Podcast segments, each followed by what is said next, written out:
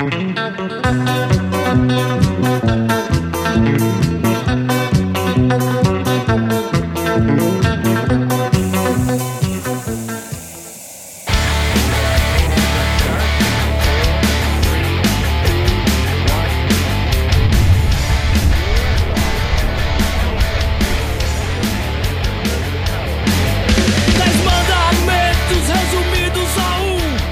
boa tarde, boa noite, galera. Aqui é o Gerson Boaventura de volta aqui no Quebrando Cabresto, junto com meu brother aqui, Berg o Show. E aí, Berg, como é que tá, meu filho? Cara, tá tudo show, viu? Mais um dia de quarentena, mais um dia de luta. Estamos aqui, firmes e fortes. E quem é o nosso convidado hoje aí, Berg? Cara, é uma figura ilustre aqui do nosso underground cearense. Nada mais nada menos que Bruno Lavage, o vocalista do Lavage, e também faz seus corres Eita! Peraí que teve um cachorro morrendo aí. Que porra foi essa? Não sei. É, é a multidão, mano. Ah, pode crer. ah, tá. Torcida alvinegra. É, eu cara. pensando que era um cachorro que tinha roubado o fone. Olha, mano, as ideias do cara, pivete. Cara, é, primeiramente aqui, é, eu tô muito feliz, queria lhe agradecer pela sua presença aqui, cara. Muito obrigado. Poxa, bicho, a gente tá aqui, tem muita coisa pra gente falar sobre a lavagem aqui. Tô sabendo aí do disco novo aí que tá próximo de rolar aí e vamos falar sobre ele também, viu? E sobre umas histórias ah, aqui beleza. bem peculiares aqui. Ah, meu irmão, cara, história é o que não falta aí, viu? Massa. Cara, eu já, a primeira vez que eu ouvi falar na lavagem já tem alguns anos, eu imagino que a banda deve ser bem antiga, porque já faz uns 3, 4 anos que eu ouvi que vocês estavam fazendo um zombie walk lá no Maloca Dragão. Isso foi em 2016. Foi 2016 é, foi? Collor. É, foi no, na época teve o show do Collor, eu acho. 17 por aí, sei lá. Mas foi no dia, foi na época que o, que o Collor veio pra um desses maloca dragão aí, né? Pode crescer, vocês têm quantos anos de banda já, cara? Cara, a gente começou em 2003, pô. Vai aí. 2003? Anos. Caralho, velho. É, mas tu tá todo bichão, né? Agora tu. Bruno, é, só uma pergunta aqui. Tu, é, o, o Zumbi Walk, ele foi gravado em 2015, aí só foi finalizado até em 2016, né? Foi uma, uma é, período aí, né? Gravação, né, bicho? É, é, além do tempo da galera que é complicado, né? Você equalizar isso aí, gravar em final de semana. E tem problema do dinheiro também, né, cara? Você tem o tempo, não tem o dinheiro. Quando não tem, quando tem a grana, não tem o tempo, né? E aí a gente vai, vai fazendo por etapa, né? Gravando por pista, né? Mata a bateria primeiro e os outros vão ficando. Vai o, o bateria e baixa os que a gente gasta menos tempo. Mas aí depois, como são duas guitarras, meu irmão, é muita sessão de, é muita sessão de guitarra e voz também eu gravo, e voz também, eu gravo quase o mesmo volume dos meninos, de, de, gravação em termos de horas. Eu gravo tanto quanto, um, quanto os guitarristas, por exemplo, entendeu? Dobrando, dobra vocal, back vocal, né? Aí às vezes a gente é. não tem a grana pra fazer. Mas esse, esse outro também, mesmo, esse que a gente vai lançar, tentar lançar esse ano, também é o mesmo esquema. A gente começou de um semestre do ano passado e veio terminar agora no carnaval, agora, fevereiro. Terminou. No caso da Zombie Walk lá, o artista da capa de vocês foi o Guabias, não foi? Vocês estão mantendo essa parceria com ele pra esse trabalho? novo aí ou é outra pessoa? Não, a gente fez com o Anarcopato, com o Adriano Souza. E é um outro Pode cara crer. que faz, zine, né? Eu curtia muito o trabalho dele e tal. Quis dar uma chance também, né? Pra não ficar muito batido, repetido, né? E outra, o, depois do nosso do trabalho que ele pegou com a gente, o Guabiras, ele fez, fez outras capas, né? Ele fez uma capa com uma coletânea punk hardcore daqui, né? Ficou com um estilo uhum. muito parecido com a do Zombie Walk. Fez um trabalho pra Arcadia também. Aí eu achei que ela tava ficando meio saturado e tal. Fiquei com medo de a outra capa que ele fosse fazer pra gente fosse ficar num estilo muito semelhante, entendeu? Aí uhum. eu, não, cara, vamos, vamos dar uma variada e fez lá com o Adriano Souza lá do Anarco 4. Ficou bacana a arte também. Outro estilo, outra pegada, outra né? Visão, e usando né? o personagem. É, mas ainda assim, ponhando também os caras, né, bicho? Que é. Sim, claro. É, claro. A vida, do, a vida da galera que faz arte, faz HQ aqui, meu irmão Deve ser o Guabiras, chama ele de, de Guabiru, né? Na verdade, eu chamo ele de Henrique, né? Poucas pessoas chamam ele de Henrique. Eu conheço, eu conheço ele, cara, desde 95 por aí. Caralho, Berg, tá velho pra caralho. É, cara, tinha uma história legal, tipo, ele era um cara que, meu brother, e, ele estudava de noite no colégio lá que eu estudava também, eu estudava pela tarde. E a gente tinha umas putaria de fazer umas pichação, sabe? Fazer umas macacadas aí. A gente ficava pichando as salas. Aí era é. aquelas coisas, né? Aquela picha e assim, ah, pra, essa aqui vai pra fulano e tal, não sei o que. Aí tinha umas trocas de pichação aí. A galera ficava doida pra pegar a gente pra expulsar a gente do colégio, mas ninguém nunca descobria. Era os pichadores do colégio, era a gente. Era massa. Os bichos metiam não. Mas todo mundo teve uma fase. Todo mundo teve uma fase pichadora nos anos 90. É. Pronto. Também meti uns nomes aí, mas era com giz de cera, carvão, não tinha dinheiro para comprar, tinha dinheiro para comprar jet, não. E minha coordenação motora também não, permitir eu fazer nada muito elaborado, não, ó. A mãe não quer que eu. A mãe não quer que eu fique mais na amizade com vocês, não. Vocês são tudo pirangueiro, mano.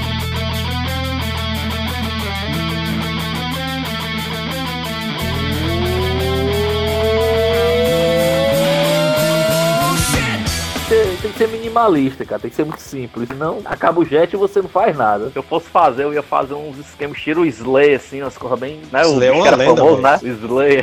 É, foi todo é, o né, Fortaleza. fazer, o- é, o bicho era lenda urbana, viu? Dizendo- A galera Lenda dizia que ele, ia, né? que ele ia pichar o Cristo Redentor. O cara era o irmão É, periférico eu do, não- eu- do Homem-Aranha, cara. Ia, ia ser massa, ó. Ele meteu um Slayzão no, no Cristo Redentor, doido. Ei, Bruno. Pica, viu, doido? Ah, Ei, cara, fa- falando de, de anos 90, é, um pouquinho mais pra frente, mas quando, quando acredito que quando a lavagem começou, é, eu vi, eu acredito ter visto os primeiros shows de vocês, sabe? Que é, gerava em torno ali do da, da Beira-Mar ali no lá no Bidela ali no é, Candastribo. Canto das Tribos, né, cara? Acredito que os primeiros shows de vocês assim com mais visibilidade foram lá, né? Era, cara, era lá e no Morte, o Morte Capitalismo também, bicho. Morte ao Ué, capitalismo Chão também. novo. Tava quase virando sinônimo de morte ao capitalismo já.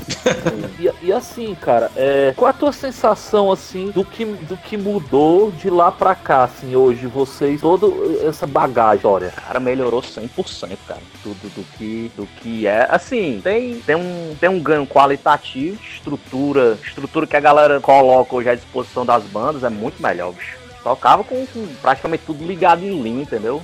Amplificador era luxo, entendeu? É tanto que a maioria das coisas que a gente usava de guitarra era tudo com pré-amplificador, bicho, pra poder tentar tirar o melhor de um som ligado em linha, entendeu? Baixo ligado no direct box e a gente não tinha, a gente não tinha os ampli ainda, né? Na época foi até uma das coisas que motivou a, gente a, a cada um comprar seu comprar os amplos, justamente isso, bicho, porque a estrutura era muito precária. Em contrapartida, a gente pegava uns festivais lotados, bicho. Então, o Canto das Tribos no auge, entendeu? Muita gente nos festivais no, no- nos sábados e tal. Era muita, era muita gente, mas a estrutura era muito ruim. Aí hoje a gente tem a estrutura muito melhor, mas não encontra a mesma, mesma resposta do público, né? As mesmas lotações, as mesmas coisas que a gente encontrava na, na- no Morte Capitalismo também. Tocou numa das últimas edições que teve aí antes da eleição, não deu a mesma, deu a, não deu a mesma liga, né? Perdeu um pouco, perdeu um pouco o timing. O que foi que aconteceu, na tua opinião, para esse, esse fenômeno? Porque outras pessoas que a gente já entrevistou, que é muito antiga na cena, todos dizem isso. É unânime que antigamente era muito mais gente, a galera juntava mesmo, mesmo com menos recursos. Quando foi que o rock começou a ficar meio doente aqui em Fortaleza? Complicado, bicho. É uma, É uma ascensão do que- sertanejo, ao forró universitário, ou sei lá se é sertanejo, forró universitário, o que foi? Cara, eu acho, eu acho que em algum momento a mensagem deixou de deixou de tocar, bicho, a galera jovem. Eu acho que o público não, o público não se renovou, entendeu? A galera É não se como- identificou mais. É, e aí tem a emergência de outras, outras formas de música. Provavelmente estão falando mais ao coração dessa geração nova aí. Rap, sertanejo, K-pop, música pop em geral também, né? Então tu acha que é mais ou menos o fenômeno do que aconteceu com a Jovem Guarda. A Jovem Guarda é um negócio que na época deles era a juventude pirava e tal. Aí caiu É. muito ali, chegou a galera ali do punk, pós-punk, anos 80, aquela música disco também. E aí a gente teve a nossa geração do rock aí, né, anos 90, 2000. E pô, É. estamos aqui agora. Caralho, isso é, É, um cara, é- triste, né, velho? É porque a gente tá vivendo isso, mas é provável que com um pouco mais de tempo assim, à medida que a gente for envelhecendo, fique sendo de nicho bem setorializado paizão, mesmo. né?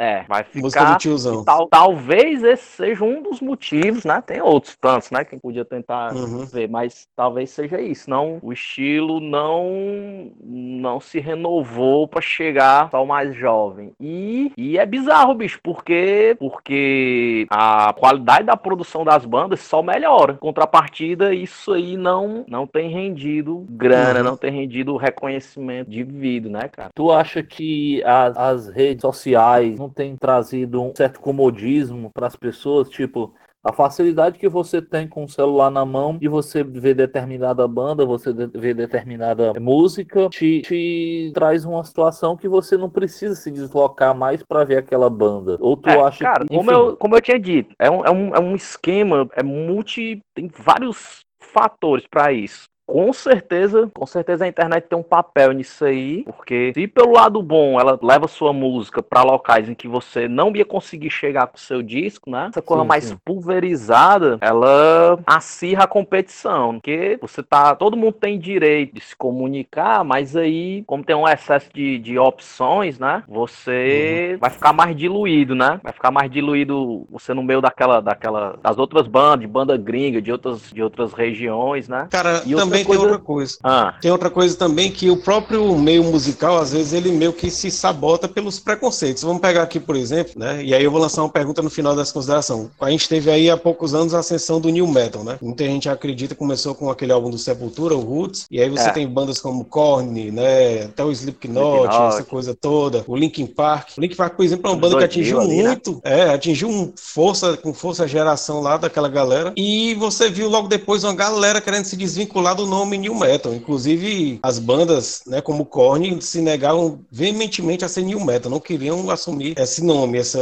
alcunha. Tu acha que esse preconceito pode ter sido em parte também causar, causar essa, esse rompimento entre o- a música o público e outra coisa? Tu pensa que no futuro, talvez, se tiver mesmo essas mudanças, tu pensa que a lavagem poderia acabar se adaptando e de repente assumindo um novo tipo de, de sonoridade ou tu acha que a banda se ia permanecer até o fim no mesmo tipo de som, no mesmo ritmo que ela é? Como é que tu pensa isso? Bicho, eu acho que o, que o New Metal foi, foi muito bem, foi muito bem sucedido na época, bicho, assim. Quanto aos caras, quanto a- e colocou muita gente, eu acho que trouxe muita gente, bicho, pra, pra dentro do para dentro do estilo. Eu mesmo fui um que ouvi Linkin Park pra caramba, ouvia muito. Eu acho, toda vida que tem um boom desse, cara, eu acho que é sempre positivo, entendeu? É tanto que é por isso que a coisa tá ruim, bicho, porque a gente não teve mais nenhum movimento desse, entendeu? Teve o New Uhum. Metal, aí meio que tem um períodozinho ali de um pop punk também, trouxe uma, trouxe uma galera, né? Blink, por aí vai, né? Desemboca no emo e morreu, né? Até agora o pessoal do metalcore, mas aí já é mais pro metal, né? Já não atinge tanta galera aqui do rock. Cara, eu acho que os caras rejeitando ou não, rejeitando ou não o, o, o rótulo, eu acho, acho que esses movimentos mais atraem gente do que afastam, entendeu? Eu acho que é o problema é, é da dinâmica que não tem não tem tanta renovação. E, e tirando aqui pelo Brasil, né? A, as- a quantidade de, de gente aí do rock, caras endireitando, encaretando. Meu irmão, qual é o jovem que vai. Qual é o jovem que vai querer ouvir a música que esses caras produzem, bicho? Porque é um negócio totalmente anacrônico, atrasado, né? entendeu? É, é que querer ouvir isso aí, mano. Tem condições, né? Entendeu? Os, os caras, uma boa parte do, do, do mainstreamzão aí, é, encaretou, endireitou, envelheceu, né? E isso aí afasta a galera, mano. Isso aí afasta quem eram os fãs antigos e não traz ninguém. E não vai trazer ninguém novo, né? Não tem essa,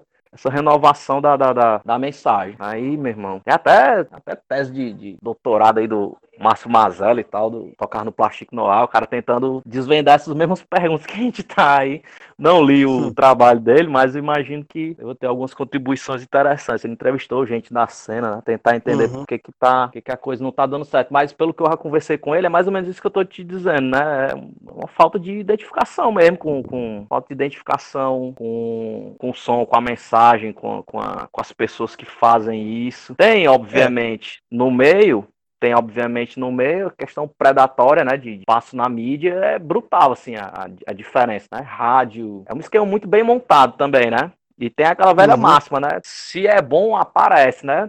É a mensagem mentirosa aí, né? Do, do era o Uhum. Que falava, né? É, Se é, bom, Bruno. aparece. E tudo que aparece é bom. Aí quando não aparece, é porque não presta. Então, em tese, o rock não aparece porque não presta, mas não é isso. É, é um outro é um outro esquema. Aí, aí só pra fechar rapidex, assim, com relação à lavagem, cara, não- assim, a gente nunca imaginou a banda com, com uma visão profissional de que a gente ia viver daquilo. Todo mundo já tinha seus, seus empregos por fora, então eu acho que a gente nunca pensou. É um limitador, porque se você não trata co- como maneira profissional, você não vai dar os, os saltos de fé que você precisa para levar a vida com- de músico, né? Você não vai fazer os investimentos, você não vai fazer daquilo o seu, o seu ganha-pão. E aí realmente a coisa não decola, entendeu? Mas ao mesmo tempo você não se decepciona. Porque você nunca depositou muita expectativa naquilo. Então, te deixou a expectativa baixa, tudo que veio foi, foi lucro, né? Mas a gente nunca imaginou estourar, viver disso, ir para São Paulo, morar lá. Nunca passou nem pela minha cabeça. E então, já que eu nunca esperei isso, eu não vou mudar nada do som que a gente faz, que é misturado pra caramba já, poder agradar A, B ou C. Quando a gente vê esse panorama do que aconteceu com o rock, se você transporta a mesma coisa, a mesma problemática pro reggae, a gente vê que o reggae, ele não só continua,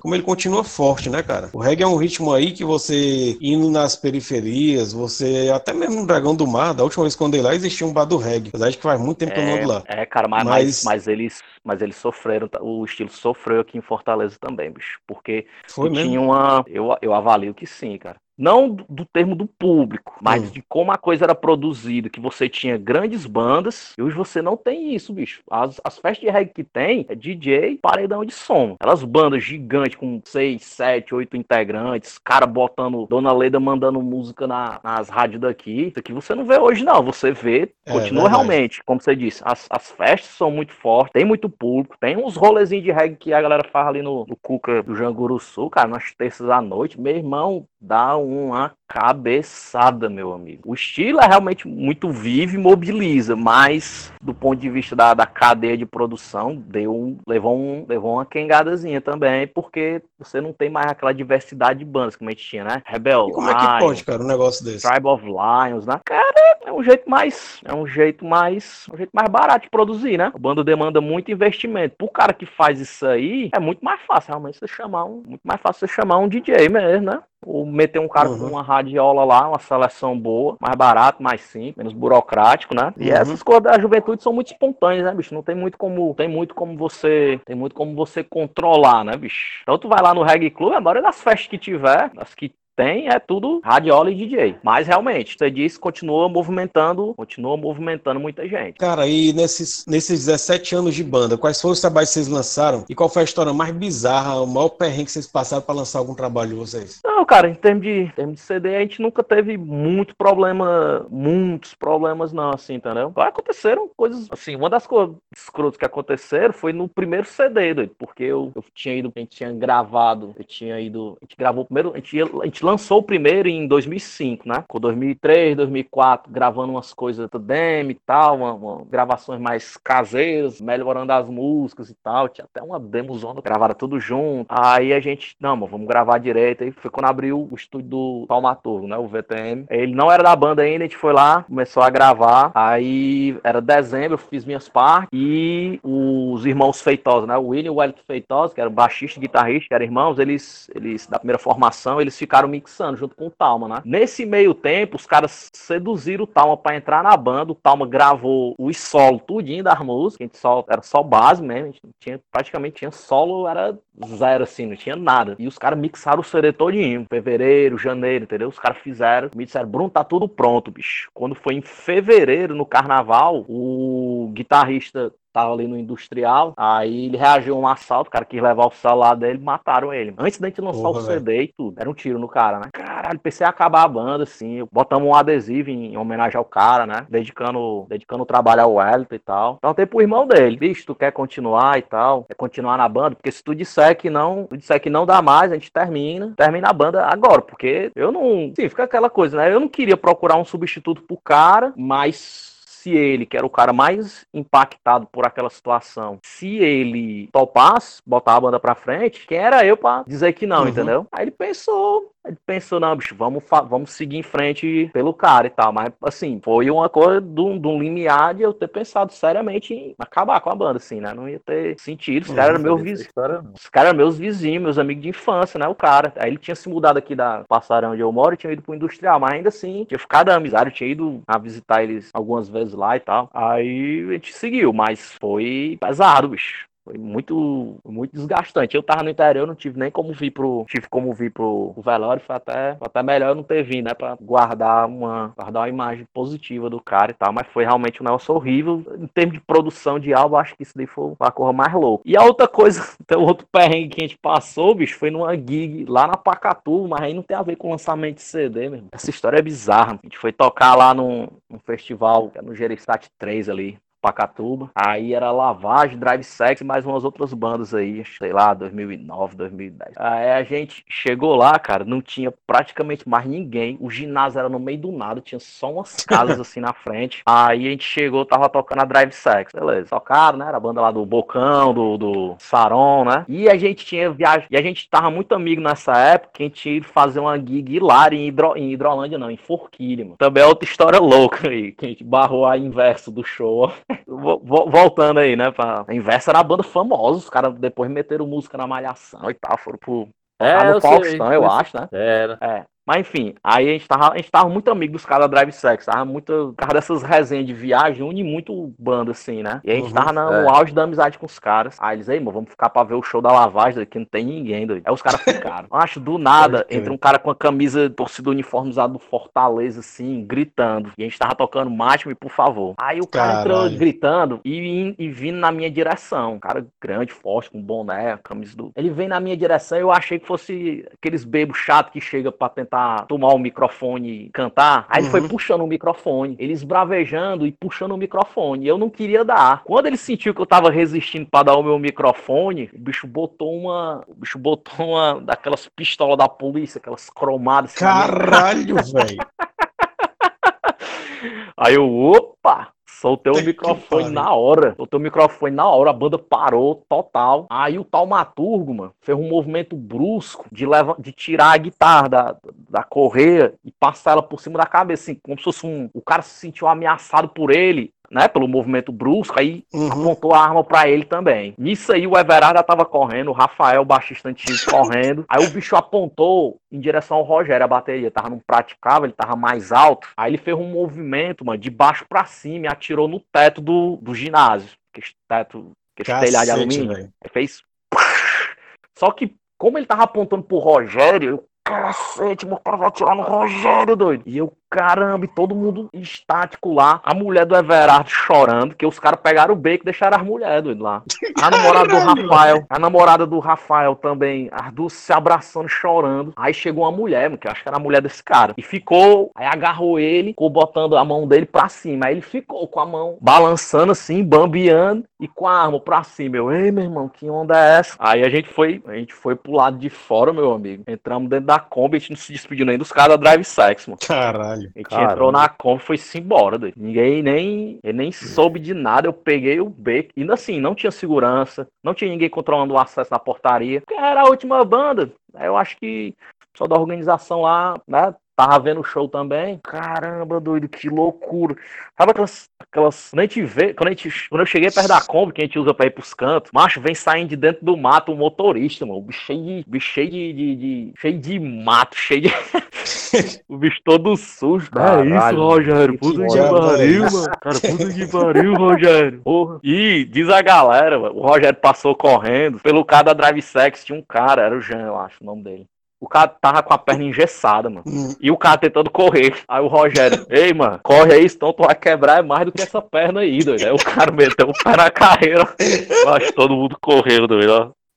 Caralho, a velho, gente, que a bizarro. gente entrou, a gente guardou as coisas assim, né? Quando a gente entrou, macho, todo mundo calado, doido. Quando tá lá do meio assim, a galera começa a rir, doido. Mais de nervoso, doido. Porque realmente o cara teve toda a oportunidade de matar a banda todinha, doido. Se ele quisesse, ele Caralho. tinha o tempo, tinha, ele tinha o tempo, ele tinha a distância, ele, ele podia ter matado todo mundo lá no festival e não ia dar em Já nada, era. entendeu? Ah, certeza. Aí eu, eu fiquei chateado com isso aí, fiz uma. Na época eu tinha escrevi até uma nota contra a, a produção aí, né? Dizendo que tinha sido leviano e tal, que podia ter terminado de um jeito trágico e tal. Infelizmente não, não, não foi isso que aconteceu. O cara tinha que ter um nível profissional melhor, né? De, de produção, de, de. O cara era músico também, o cara é músico, tá vivo ainda, né? Tinha que tomar cuidado, porque eu acredito que ele não. Ele próprio não ia querer ter uma gig dele interrompida daquele jeito, né? Aí o cara levou a mal e tal, né? A, a, história, assim, mas Mas eu achei super justo o que eu tava falando, bicho, porque ninguém quer sair de casa pra passar por uma, passar por uma parada dessa, né, cara? Eu sei que, que depois a gente eh,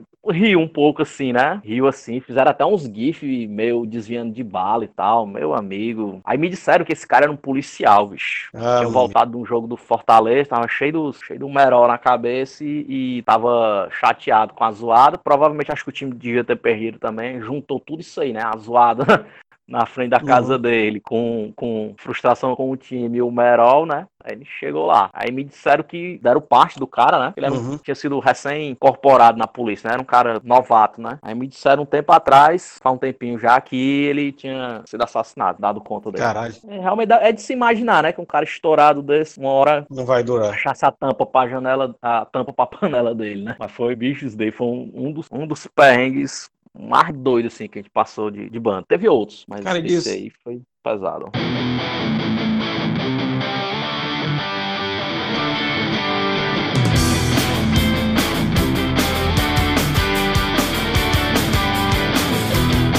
Pergunta aqui. Vocês são uma banda com tanto tempo de estrada, cara, e vocês já tocaram em festival grande pra caralho, em festival de edital, em festival pequeno, já tocaram em nessas festas menores que a galera organiza em estúdio, todo tipo de É. festa, em praça, em todo canto. Casa do O cara que tá, Povo. pois é, o cara que tá começando a banda dele agora e que tá fazendo os corre pra conseguir um espaço pra tocar em algum lugar, aqueles cara que não tem experiência, o que é que tu diria pra um cara desse? Como é que ele desenrola isso aí? Bicho, eu acho que o principal é ir pros seus eventos, conhecer as pessoas, cara, conhecer as bandas, que é que sustenta o esquema underground mesmo é a amizade. Nesse primeiro momento, assim, né, tem que ser, tem que conhecer as pessoas, tem que ser amigo delas, né, tem que, tem que ser puro dos outros pra poder tocar e a galera poder ver, poder ver o seu trabalho. Acho que é isso aí é o, é o primeiro. Ninguém vai na sua casa do nada e lhe chamar pra tocar se os caras nem lhe conhecem. É muito difícil isso aí, cara, muito difícil. O cara que não tem contato nenhum com você lhe chamar pra tocar, porque é uma relação Uhum. de confiança, né, cara? Chamar um cara Uhum. pra tocar no festival, você tem que ter confiança de que o cara vai entregar um produto bom, você tem que ter confiança de que o cara vai respeitar o horário, que o cara não vai criar problema, né? Isso aí Uhum. não dá pra fazer, isso aí não dá pra você comprar, não dá pra você fabricar isso aí, né?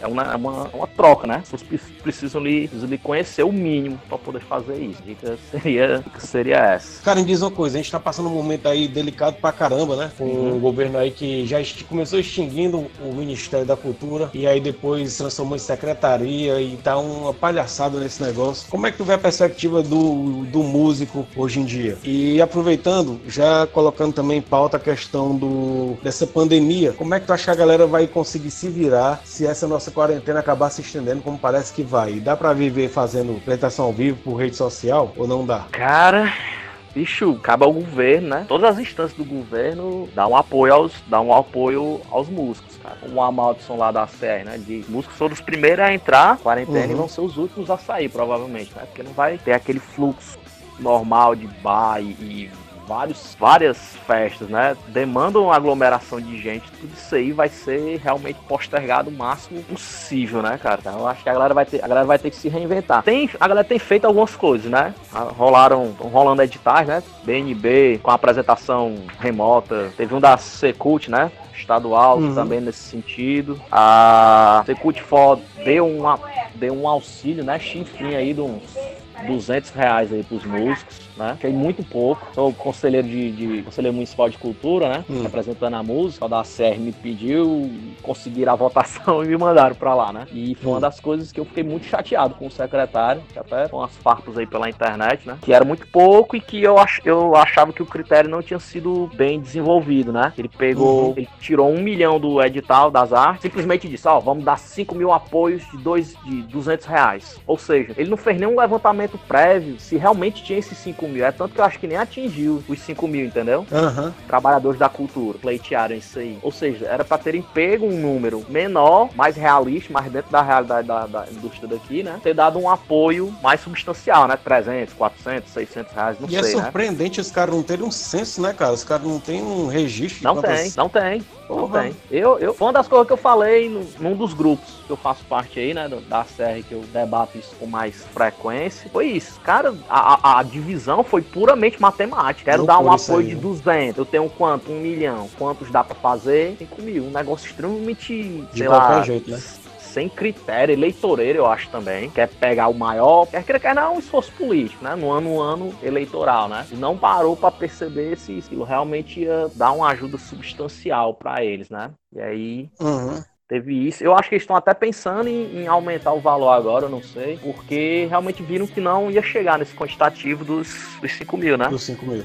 Uhum. Eu acho que tinha que dar uma. Eu acho que tinha. E que tem agora, passou agora no Senado, né? Um, um auxílio aí, a Lei Aldir Blanc, né? Que é para dar um auxílio de 600 reais pros trabalhadores da cultura, mas aí tem uns critérios, né? Vai ter, umas, uhum. ter alguns critérios, tem que tem que a cidade ser de um determinado tamanho. Esperar pro presidente aí não vetar a iniciativa, né? Mas passou aí pela, passou aí pela, pela, pela Câmara, pelo Senado. Cara, mesmo esquema dos músicos é o mesmo esquema de outras pessoas que estão em possibilidade de trabalhar, cara. Tem que ser o, o poder público para ajudar, cara. Porque ninguém. ninguém Até porque é pra isso que a gente paga eles, né, cara? Exatamente. A gente é paga pra o poder público para que haja nessa hora, né? É, e, e, outra, daí você vê o quanto que o Estado podia fazer, né, em termos de auxílio, e não faz, né, cara? É preciso uhum. ter uma ter uma situação limite dessa para poder mostrar o que eles podiam fazer a mais e sabe lá Deus por que não, não fazem, né? Cara, outra pergunta. A gente está passando aí há quase uma década, aliás, mais de uma década, por uma mudança aí na mentalidade do brasileiro de se envolver mais politicamente, né? A gente teve as manifestações de 2013 e depois aquela revolta toda com aquele impeachment da Dilma e agora a galera aí tudo muito engajado politicamente. Eu acredito que na arte também rola uma cobrança no posicionamento das bandas, né? Tem muita gente aí que é, assume a bandeira política, outros artistas acabam sendo boicotados aí, como a gente vê. E ultimamente a gente tá aí, por exemplo, tem essa questão aí do Floyd nos Estados Unidos, que tá dando uma comoção fodida aqui. No Brasil tem um meninozinho também, né? Caiu do prédio lá. E como é que tu vê o papel da, dos músicos nisso? Porque assim, é muito tranquilo eu chegar para uma banda de punk e, e, dizer aí qual é o posicionamento político de vocês, como é, como é que vocês abordam essa problemática. Mas a gente tem que lembrar também que existem outras bandas que não são necessariamente tão envolvidas com a política, como o gótico, né? Como é. o pessoal da performance aí noturna e tal. Como é que tu vê essa questão? Qual é o papel do artista nessa época de hoje, politicamente falando? Complicado, né? Eu acho que todo mundo tem direito de posicionamento político, exceto a questão do galera mais fascista, e realmente esses caras não têm o direito desse tipo de opinião. Não é, não é liberdade de expressão, isso aí. É uma coisa criminosa tem que ser, tem que ser combatida. Né? Eu acredito, cara, que se você tem uma, tem uma postura, você tem o direito de exprimi-la, de, de, de expressá-la. E também se você acha que não entende do assunto e não se sente confortável para falar, eu não posso forçar assim, entendeu? A galera tem exigido isso muito. Da cultura não, porque tem-se uma ideia geral de que é uma galera mais esclarecida, né? Uh, mas, por exemplo, a galera cobra isso dos atletas, né? Pessoal do esporte, né? Muita gente que não, tem gente que não se, que não se posiciona. Mas, assim, eu, eu, o que eu vejo é que se você tem, se você, se você tem essa, esse, sua convicção política, você considera que é positivo, acho que você tem que se exprimir. Agora eu não, eu não, eu sou contra a obrigatoriedade de você fazer isso porque você tem que ver várias questões. Primeiro, o cara tem estofo para falar, que tem muita gente que com certeza não fala porque realmente não entende, não, não parou pra. não tem acúmulo de leitura ou. ou né? Ou uhum. pode, que é o caso muito que acontece aqui. Muita gente fica em cima do muro porque tem medo comercialmente da repercussão disso aí entendeu? É óbvio que tem gente que, que é de direita e usa essa, essa fica em cima do muro para não antipatizar com, com, o outro lado, né? Mas é, acaba caindo no que eu disse. Não se posiciona porque sabe que isso é algo comercialmente danoso, né? Agora é óbvio que você, enquanto consumidor, deixa pro consumidor decidir, entendeu? Se eu cobro um posicionamento do meu artista e ele e ele tem o direito de falar ou não. Assim como eu também tenho o direito de consumir consumir a arte dele ou não, né? Então é, bicho, é, é, é um, é um é um vespeiro isso aí e não tem. E a gente não pode ser muito autoritário nesse sentido, entendeu? É, obrigar... é porque na hora que tu fala também nisso, tem um perigo do cancelamento, né? Que é um negócio, mais uma dessas coisas que tá aparecendo aí hoje é o tal do cancelamento. É. E às vezes o cara é um artista que de repente não agradou a galera ali com alguma coisa, ele pode cair no ostracismo absoluto. Caso de uma campanha é. virtual, um nichamento virtual também pode acontecer, né? É, tem, tem, tem acontecido aí, né? Com, com Digão, do Raimundos, né? Lobão e tal. Tem esse esses, tem essas questões aí. Cara, é tipo, Tu acha que quando a pessoa vai chegando a uma certa idade, uma certa maturidade, a pessoa tem uma visão diferente dos seus conceitos que outrora eram a sua o seu lado mais forte, né? A sua voz ativa. E quando a pessoa vai, com o decorrer do tempo, a pessoa vai criando um pouco de maturidade, vai tendo uma visão assim, bom, bicho, não precisa, não é para tanto. Ou tu acha que é, nesse sentido de da política a pessoa é, não deve é, ficar nessa coisa de ah, antigamente era assim, mas agora eu acho que eu vejo de outra forma, acho que isso não pode ser tão radical. Qual a tua opinião, assim, Cara. com essas pessoas antigas que, que tem essa mudança? Cara, eu, cara, eu, eu não sou contra a pessoa trocar de ideia ao longo da vida. entendeu? Todo mundo tem direito de, de rever seus posicionamentos, né? De, faz uma leitura ou tem uma outra experiência. E aí você muda sua. Não muda de ideia quem não tem, né, cara? Quem não as tem, aí não muda. Mas o que a gente acaba vendo em muitos casos da, da- do pessoal é, é, é. De alguns casos, tem uma galera que tem um sentimento extremamente saudosista em relação à vida, né? Ou seja, eles enaltecem ou exaltam um passado que nunca existiu. Ou seja, um tempo de bem-aventurança, e perfeição e progresso que, se você for analisar, não existe, cara. Não, não é, não era melhor, ou não era obrigatoriamente melhor do que hoje, né? A gente vê muito isso. Galera, ah, no tempo da ditadura que era bom. Da onde, meu amigo? Né? Ou na, nos tempos do regime militar não tinha corrupção. Tinha, meu amigo. É porque ninguém sabia, ninguém noticiava. Não tinha instituições, né, para fazer esse controle social, não tinha essa infraestrutura que a gente tem hoje de, de, de cobrança dos poder público, entendeu? E por outro lado, tem muita gente, bicho, que, que era como a gente tava falando, né, que vai encaretando, bicho. Tu acha que vão cedendo? Cara, eu não Eles vão cedendo? Cara, eu não sei. Eu não sei se eles eram sempre assim ou se eles foram mudando, entendeu? Porque, porque assim, bicho, do mesmo jeito, né? Que, que, que você pode se formar, estudar mais e ir se formando, você pode ir se deformando também, depende, do- depende aí do, de, de como você, como você. Agora sim, obviamente não, não, não, não dá pra saber o que é que faz essa galera, essa galera mudar de ideia assim. Pode ser, pode ser uma decepção com algum paradigma político. Só o que tem aí é ex ex-comunista, né, ex-socialista, ex-militante de, de esquerda. E aí o cara troca o ideário todinho, né? Ele ah, não, não, pre- não prestou. Aí ao invés de eu tentar melhorar, né, eu vou pro extremo oposto. Não dá pra saber muito a, a lógica do que é que faz isso, né? Muita gente também passa por algum tipo de experiência religiosa e troca os seus ideais morais. Eu não, eu não acho, eu não acho isso por si, não acho isso errado. Eu acho só curioso porque porque realmente a pessoa tem direito de trocar de opinião, entendeu? Mas quando o Aham. cara fala, ele tem que ele tem que dar uma olhada no, ele tem que dar uma olhada no passado, ele tem que dar uma olhada no, no ele tem que dar uma olhada pro passado, bicho. Ele tem que dar uma olhada pro passado dele e, e- e fazer fazer algumas fazer algumas reflexões. Eu tenho aqui uma curiosidade a respeito da sua pessoa, né? Ah. Tipo, quais, quais são as tuas vertentes musicais? O que tu realmente te levou pro mundo da música? Eita, cara. Bicho, eu não ouvia rock, não ouvia muito rock assim na minha infância. Não tive assim. Apesar do meu pai gostar muito de YouTube, The Police, né? Mas como ele saiu de casa muito cedo, né? Meus pais se separaram muito cedo, então ele não influenciou tanto a minha formação musical. Mas ele ouvia rock, a minha mãe ouvia, como todo mundo, o público médio brasileiro, ouvia o rock dos anos 80, né?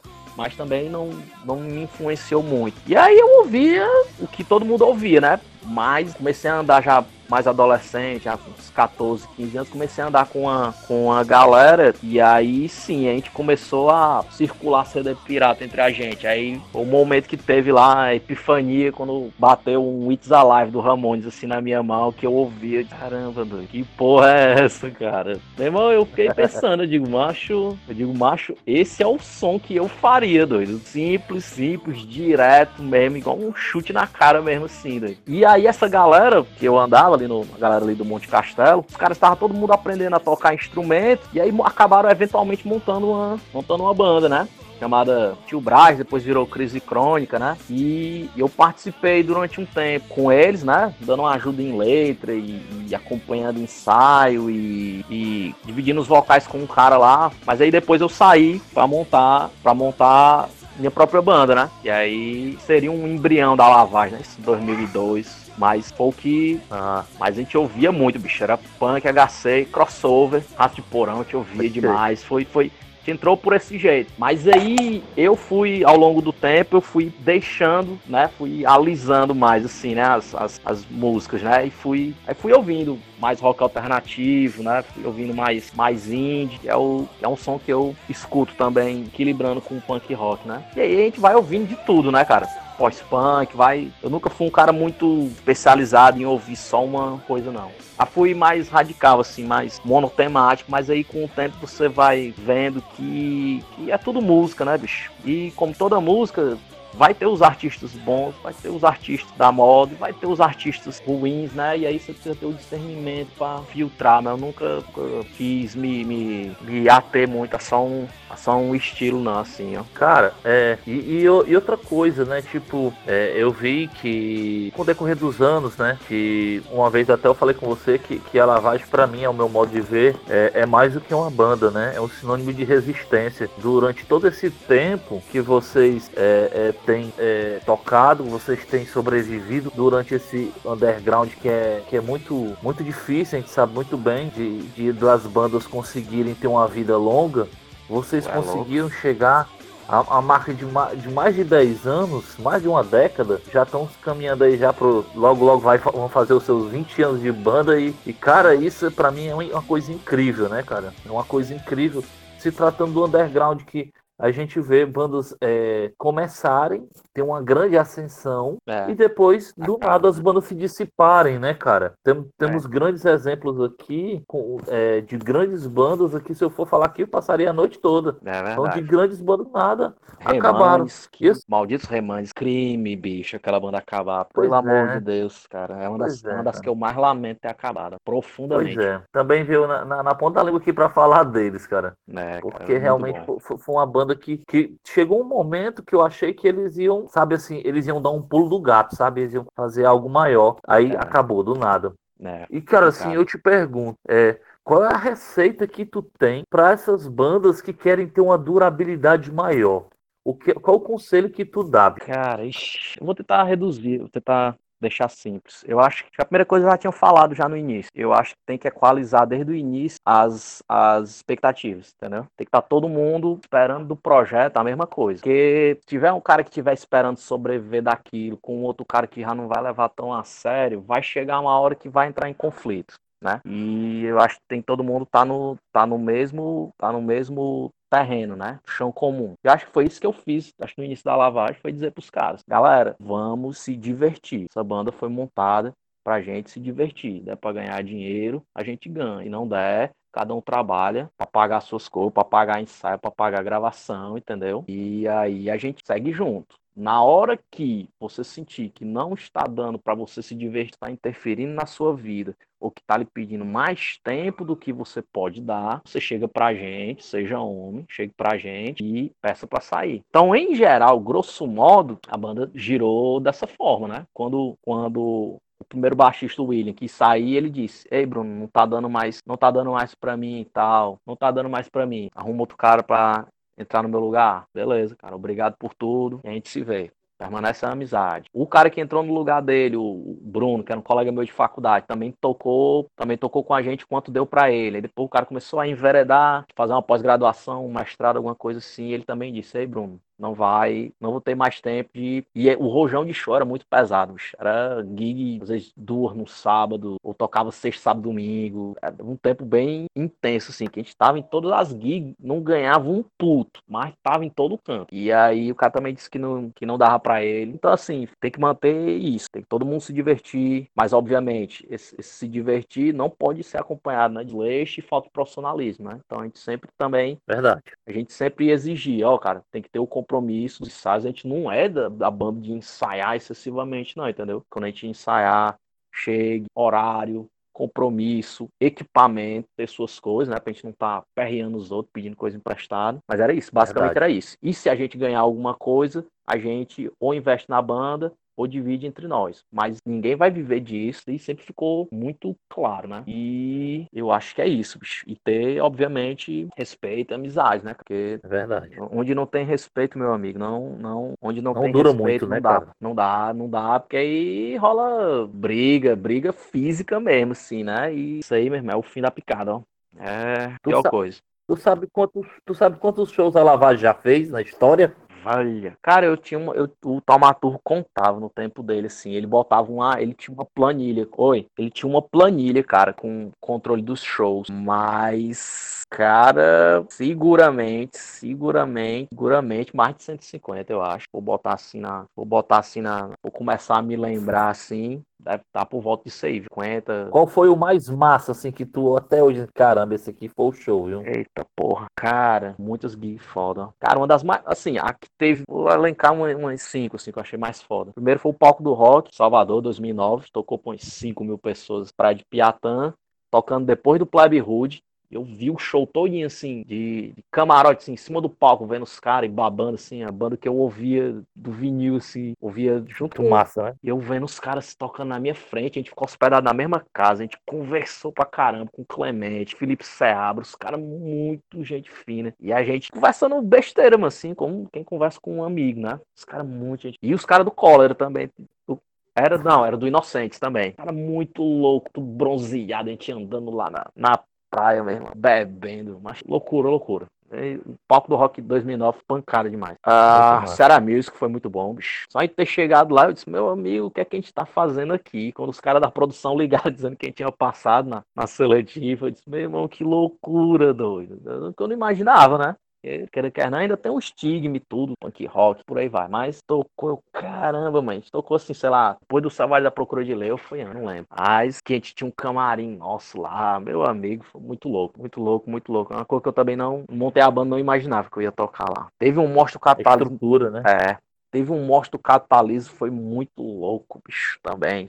Que, que Palmatu foi surfando na galera, se jogou com guitarra, mano, em cima dos caras. E a galera sustentou ele e voltou ele pro palco. Foda? Eu também, eu também fui nesse mesmo esquema. Os caras me joguei mesmo, e a galera segurou e me voltou pro, me voltou pro, pro palco. Porra, surreal. Absurdo, absurdo, absurdo. Eu ver outra aqui. Essas coisas que, que ah. trazem o prazer, né? Tu é doido de, de, do de que a gente faz, né? Sem dúvida. Teve uma gig também. Ah, uma gig só pra fechar, uma gig com um Mop Top também, que foi muito foda, bicho, no Dragão do Mar. Mop que era uma banda, a banda indie do Rio de Janeiro. E era, as aberturas era só os. Era só as bandas nada a ver, assim, os estilos. Era a gente, a The Good Garden.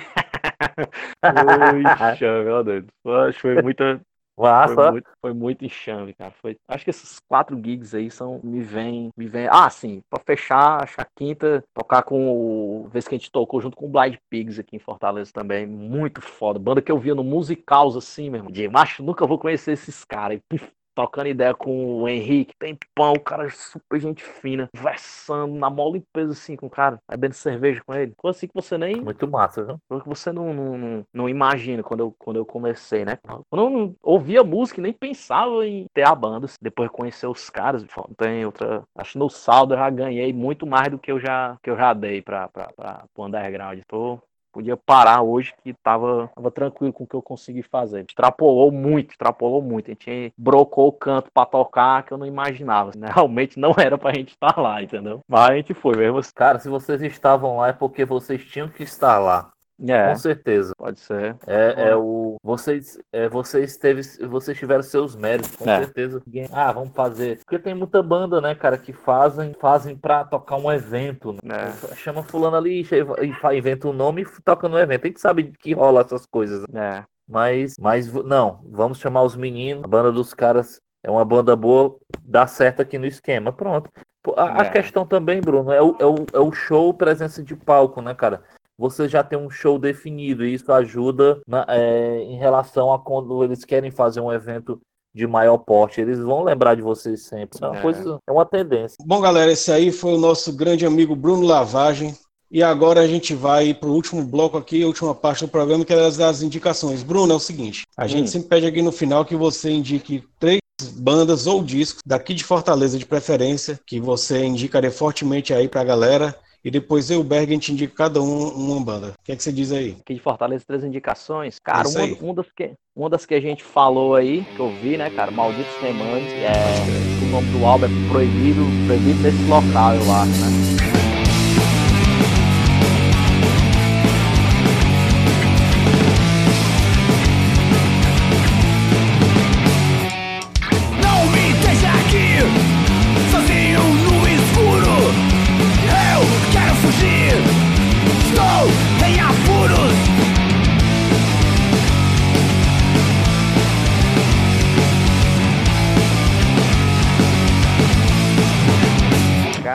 Fazendo a média aí também, mas é porque saiu um produto muito bom, bicho. O álbum dos, dos intrusivos aí. Eu preciso dizer que te amo, é? O, Canções é de é o amor, né? Canções de amor. Canções de né? É. Chuva no telhado, vento no portão.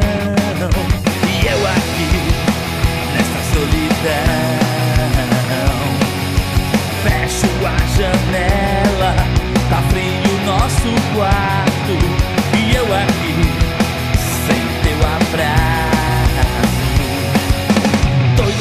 Só o, fino do. Só o fino do Brega e das músicas, músicas românticas aí, anos 60, 70, né? Só pedras. Legal, quer dizer. No, no- no ritmo É. do.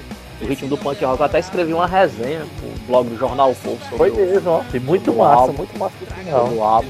Uma audição bem gostosa, assim. Você escuta e no instante vai-se embora. Dá tempo nem de. Dá tempo nem de secar um celular.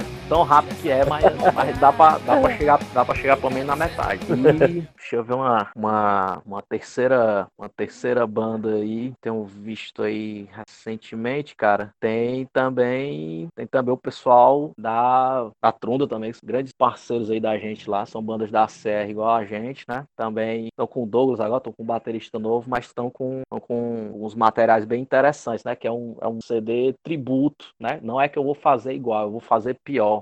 O nome, né? Só tocando Muito foda. covers, só tocando covers de, de bandas daqui, né? Dos anos 90, dos anos 2000, aquelas bandas que, que faziam os festivais underground da época, né? Mercado Negro, da Deturbação, né? Tem a música do, É. bandas mais recentes, Facada, né? Então eles fizeram, as, fizeram a versão deles pra esses hinos aí do, do, do underground aqui. Achei a ideia muito bacana. Já fazia um tempo que eles queriam fazer e acabou dando, acabou dando certo aí. As minhas três indicações. Malditos Remandes, Intrusivos, bom. Entre solidão, soledade, prefiro ficar do outro lado. Animal, desgramado, instinto me protege. Esconder tentado, o futuro não me pertence.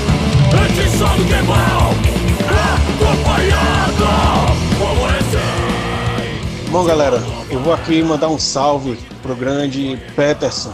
Peterson Fernandes aí, nosso ouvinte, né, que elogiou muito o nosso trabalho. A gente fica muito feliz com as palavras dele. Também para Isabela Bitran, aí que tá sempre compartilhando nosso material.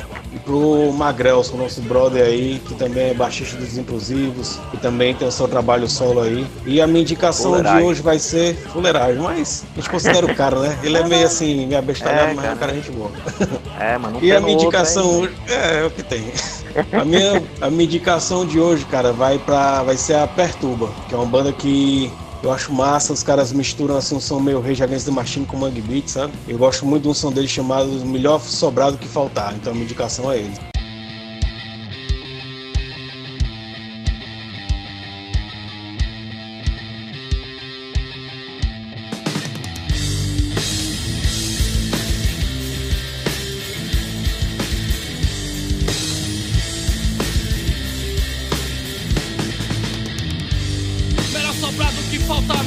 Buscar do que esperar. Se não souber o que falar, tem opção de se calar. Sujeito homem é aquele que assume o que faz. É o que é sem preconceito e vive promovendo a paz. Demorou ideia boa, é pra botar pra gerar. Não se pode viver à toa, é pra botar pra quebrar. Nem é oito, nem é oitenta, melhor sobrar do que faltar. Melhor sobrar do que faltar.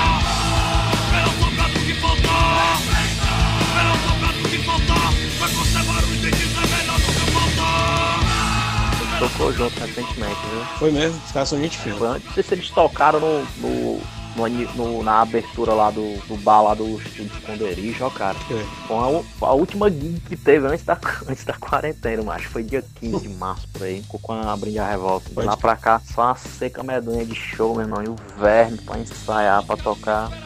Quarentena. Galera, queria aqui, antes de mais nada, aqui, mandar um abraço aqui para uns grandes amigos meus lá de Sobral, certo? E esse trabalho é deles, da banda Salada de Rato, proibido não colocar lixo. Massa, velho. É, Banda foda. Aí, né? É, Fascista, vamos circular! Cada um procura a sua casa, seu filho da puta!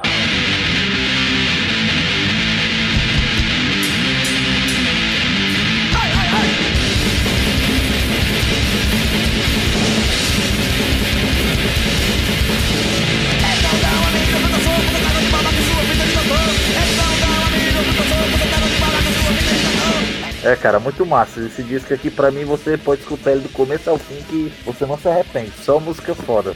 Massa. Sobral, Sobral. Pois galera, isso aí foi o Quebrando Cabresto. A gente vai se despedindo aqui. Muito obrigado, Brunão. Foi um prazer ter você aqui. Ah, tamo às ordens aí, eu que agradeço aí. Boa sorte na edição, que tem muita aresia aí, mas. Eu vou tentar deixar, deixar a coisa dinâmica e coesa aí, mas sim, ainda faltou muita coisa, né, bicho? A gente condensar 15 anos. Claro. De, 15 anos de. Quer dizer, Ah, bicho. 17 anos de resenha em, em- em poucos minutos é complicado, mas, mas fica aí pra bater papos futuros aí, contar mais uns causos aí que ainda faltou. Fazer um bloco 2. Ainda faltou, ainda faltou enxame demais Ah, ainda aí, viu? Faltou as, um- um- um 30 blocos aí. só, É. só de. Só cada viagem é uma resenha. Cada viagem é uma loucura. Cada viagem é só É. coisa louca. Aí fica pra depois aí, é bom pra É, só, um, só um temperozinho aí. É verdade. Valeu, galera. Muito massa. foda. Valeu, meu irmão. Muito obrigado. É bom matar Valeu. a saudade da galera aí nessa quarentena aí. Valeu, meu povo. É. Valeu.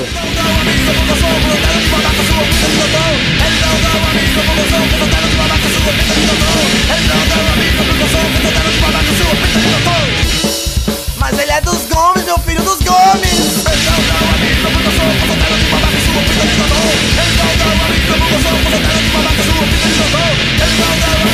我从南到北爬爬树，披着披着风。我从南到北爬爬树，